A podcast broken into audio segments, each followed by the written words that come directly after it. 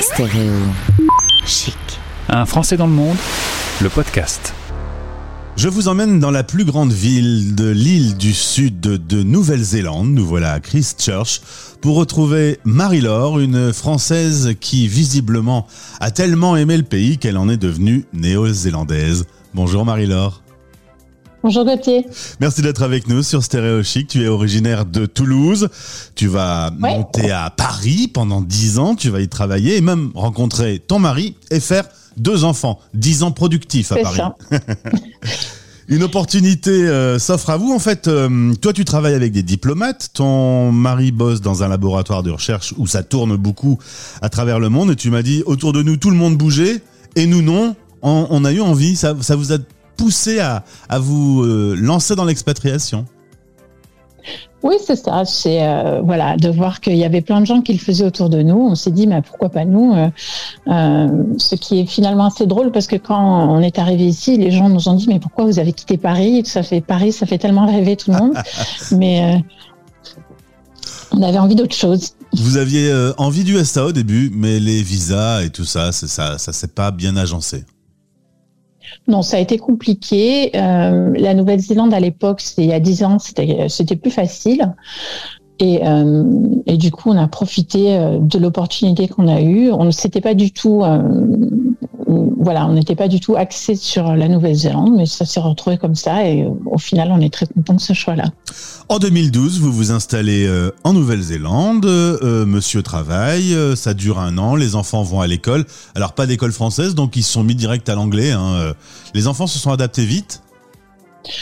Euh, oui, ça a été un peu le saut dans le grand bain. Je me souviens encore du premier jour, où j'ai déposé ma, fille aînée qui avait 6 ans à l'époque, qui parlait pas un mot d'anglais. On l'a déposée à l'école. C'est un peu dur, hein. mais euh, ils avaient des il y a des programmes euh, dans les écoles faits pour les enfants euh, qui parlent pas anglais, qui s'appellent les programmes ISOL, English as a Second Other Language. Et du coup, elle s'y est mise très vite et ça a été pour elle enfin hyper facile non c'est toujours un peu compliqué mais euh, elle s'y est bien mise et ça a été euh, ça a été facile à, gérer pour nous et, pour elle.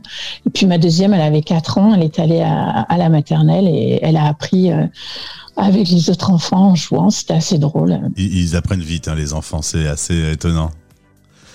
Vous décidez de rentrer au bout d'un an comme convenu vous rentrez en France. Et alors là très intéressant. Ça s'est pas très bien passé. Le retour en France, les gens vous ont dit ah c'est super, vous êtes revenu, euh, c'était bien les vacances, et puis ils ont repris leur quotidien et vous étiez un peu sur le bord de la route. Oui, c'est un peu ça. C'est que nous, on a l'impression d'avoir vécu un truc, euh, une expérience formidable. Et puis, ben, les gens disent, bah ouais, ok, c'était cool. Et puis, ben, maintenant, faut arrêter euh, les vacances. Il faut, faut, faut, redescendre sur terre et se remettre euh, dans le quotidien. Et nous, on n'avait pas envie de ça, en fait. Enfin, on, on, on s'attendait pas à ce que ce soit difficile comme ça, j'avoue. Bah, résultat, vous êtes reparti. Hein. résultat, une opportunité. Voilà. Vous êtes même reparti dans la, euh, habité dans la même rue où vous étiez un an avant. Ouais, on a trouvé une maison un peu plus loin dans la rue, ce qui était très drôle parce que du coup, on a retrouvé nos, nos voisins qui, qui, étaient étonnés de nous revoir arriver dans le quartier. euh, finalement, c'est un peu comme si c'était votre maison maintenant, puisque vous êtes devenu néo-zélandais, je l'ai dit. Euh, la démarche de, de devenir néo-zélandais, ça veut un peu tout dire quand même, Marie-Laure. Nos filles, elles ont passé une majorité de leur vie ici. Ça nous semblait évident qu'elles puissent avoir euh, cette nationalité-là, puisque ça nous pour nous, ça gênait pas, euh, ça nous empêchait pas de rester français. On pouvait avoir les deux, euh, les deux citoyennetés, donc euh, pas de, pas de problème. Un mot sur la vie en, Nouvelle-Zélande, une mode anglo-saxonne, un petit pays, pas beaucoup de magasins, pas trop de shopping, pas de surconsommation. C'est un mode de vie qui vous va bien? Oui, c'était pour nous c'était assez étonnant hein, venant de Paris. Euh, on avait, euh, on s'est retrouvé effectivement à, moins consommer. On s'est retrouvé euh, à, la maison tous les deux à 5 heures avec les enfants qui avaient fini l'école. On, a eu beaucoup de temps au départ. On savait pas trop quoi en faire. Et puis on s'est vite adapté hein, finalement à avoir du temps, à pas être en permanence. Ouais, avoir des magasins sous les yeux, à, vouloir consommer tout le temps, à vouloir les nouveaux trucs, les derniers trucs. On s'est, ouais, on s'est très bien adapté à ça. On le vit très bien en fait. Vous êtes dans l'autre hémisphère de la planète, c'est-à-dire que par rapport à nous, vous êtes quasiment le plus loin possible, avec 12 heures de décalage garder un lien avec la France, ta famille et les amis, euh, c'est facile ou justement, bah, euh, quand toi tu vas te coucher, eux se réveillent, euh, il faut un peu jongler avec les horaires? Il faut un peu jongler, mais on s'habitue. nous, on, sait maintenant quels sont les bons horaires pour appeler nos amis, nos parents. Euh, c'est toujours drôle parce qu'on a à chaque fois qu'on appelle, on a toujours quelqu'un qui nous dit "Mais il est quelle heure chez toi?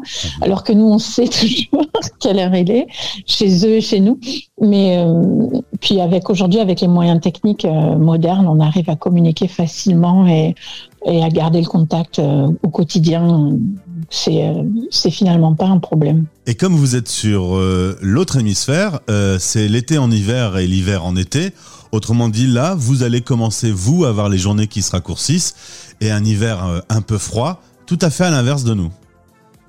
C'est ça, c'est-à-dire que là, ben voilà, on commence à sentir un peu le froid le matin. C'est encore un peu tôt, mais bon, oui, il fait un peu froid. Et puis euh, en juillet, on pourra aller skier euh, si ça nous si ça nous fait plaisir. Il y a des jolies stations de ski dans les dans l'île du Sud, donc euh, c'est tout à fait faisable. Marie-Laure, on n'a pas encore parlé de nourriture. Je suis très surpris parce que à chaque fois, les Français au bout du monde me rappellent que le fromage et la charcuterie française leur manquent. C'est ton cas? C'est mon cas. C'est tout alors c'est euh, c'est assez drôle parce que c'est un pays où il y a beaucoup de vaches laitières et beaucoup de moutons. Et le on produit peu enfin on en ils produisent du fromage mais finalement qui est pas la même chose que ce qu'on a en France. Donc on trouve pas euh, des tonnes de fromage. Et puis la charcuterie c'est assez inexistant aussi. Euh, donc c'est un peu dommage. Ça nous manque. Mais bon on, on fait avec. Au final on n'a pas trop le choix donc on fait avec Comment tu gardes le lien avec la France? Est-ce que tu écoutes de la musique française, les infos? Alors j'écoute peu les infos parce qu'au final, je, me trouve assez déconnectée de l'actualité en France. Euh, on ne vit pas les mêmes choses. Euh, pendant la période du Covid, on a été, on a été euh, vachement décalé. Donc euh, les infos peu. Par contre, euh, j'aime bien écouter. Euh, c'est assez récent parce que pendant longtemps, j'avais pas besoin de me rattacher à la France, mais depuis peut-être depuis peut-être le Covid, j'aime bien écouter la radio française et en particulier le week-end je mets Chant de France sur sur internet puisque c'est que du des, des chansons françaises. Donc c'est c'est rigolo d'entendre vraiment que du que des chansons françaises. Et puis, ben, et là, maintenant, euh, je me mets à écouter des podcasts parce que j'ai découvert ça, je suis tombée dedans, j'écoute des podcasts. Notamment ceux de Stéréo Chic. Ah oui, moi, les, les portraits d'expats ou de gens qui voyagent, en ce moment, c'est mon truc. Dernière question, euh, l'Europe euh, a terminé sa seconde guerre mondiale, ça nous semble être très loin et que depuis on vivait en paix. Tu es euh, très très très loin de ta France natale. On vit aujourd'hui une déstabilisation euh, jamais connue depuis la fin de cette seconde guerre. Comment tu vis ces événements? Nous, on est à 2000 km à peine de l'Ukraine. Toi, tu es beaucoup plus loin. Est-ce que le fait d'être plus loin, tu sens ça euh, de façon plus légère? Non, je crois qu'on est quand même, euh, bah, justement, dans ces, moments-là où on, se sent tellement européen, tellement français, où l'actualité, en particulier les, l'actualité difficile, euh, nous rapproche euh, de notre pays. Et oui, on se sent loin. Dans ces moments-là, on se sent loin, on se sent loin de sa famille, on se sent loin de ses proches. Euh, en même temps, euh, on doit rentrer en France dans trois mois, donc c'est un peu, c'est pareil, il y a un petit stress de se dire est-ce que est-ce qu'on va pouvoir, est-ce que ça va, qu'est-ce qui va se passer, comment ça va évoluer. Euh. Mais bon, c'est pas c'est pas la priorité quoi. Ça c'est vraiment mon petit nombril, mais sinon ouais, c'est c'est toujours un peu inquiétant quand on voit quand on se sent on se sent loin dans ces moments-là. Quand tu regardes la télévision, les infos en Nouvelle-Zélande, on parle de ce qui se passe en Europe aujourd'hui? Oui, Oui, on en parle beaucoup. Euh, L'Ukraine fait euh, là aujourd'hui, par exemple, ça faisait la une. Enfin, ça a été l'ouverture du journal. Moi, je, je, je regarde, j'aime bien regarder les, les, news, donc je regarde le journal tous les soirs. Et ce soir, euh, enfin, ça fait plusieurs jours qu'on en parle, bien sûr, mais ça fait la une des journaux. Alors, euh, la vie va se poursuivre. Tu me disais que les enfants allaient euh, au moins terminer leur grand cycle, euh, leur premier cycle scolaire là-bas. Vous verrez après. Mais quelque chose me dit que vous vous sentez bien en Nouvelle-Zélande. Ah bah oui, oui, oui, on s'y sent bien. On a une vie assez cool, hein, il faut bien le reconnaître. là, en plus, dernièrement, bah, avec le Covid, on a quand même plutôt bien vécu les deux dernières années. Donc, euh, on n'a on n'a pas tellement, euh, surtout là maintenant, on n'a pas tellement envie de rentrer en Europe. On voit pas tellement l'intérêt pour nous. On a une, vie assez calme. Euh, le, seul, notre seul problème, c'est de pas pouvoir voyager. Pour, enfin maintenant, on, va pouvoir, mais jusqu'à présent, on pouvait pas. Donc, on était un peu coincé dans notre pays, mais sinon. Euh, la vie, la vie est douce. On est effectivement loin de, toutes les actualités, donc on se sent pas tellement en danger. Donc oui, on est bien. Et je note que tu as dit notre pays en parlant de la Nouvelle-Zélande, ce qui veut dire beaucoup. Merci pour ce témoignage. Tu pourras maintenant euh, écouter ton propre portrait en podcast. Oh là là. je vous souhaite euh, une bonne nuit puisque nous sommes le matin en France et toi tu vas te coucher. Ben, bonne journée.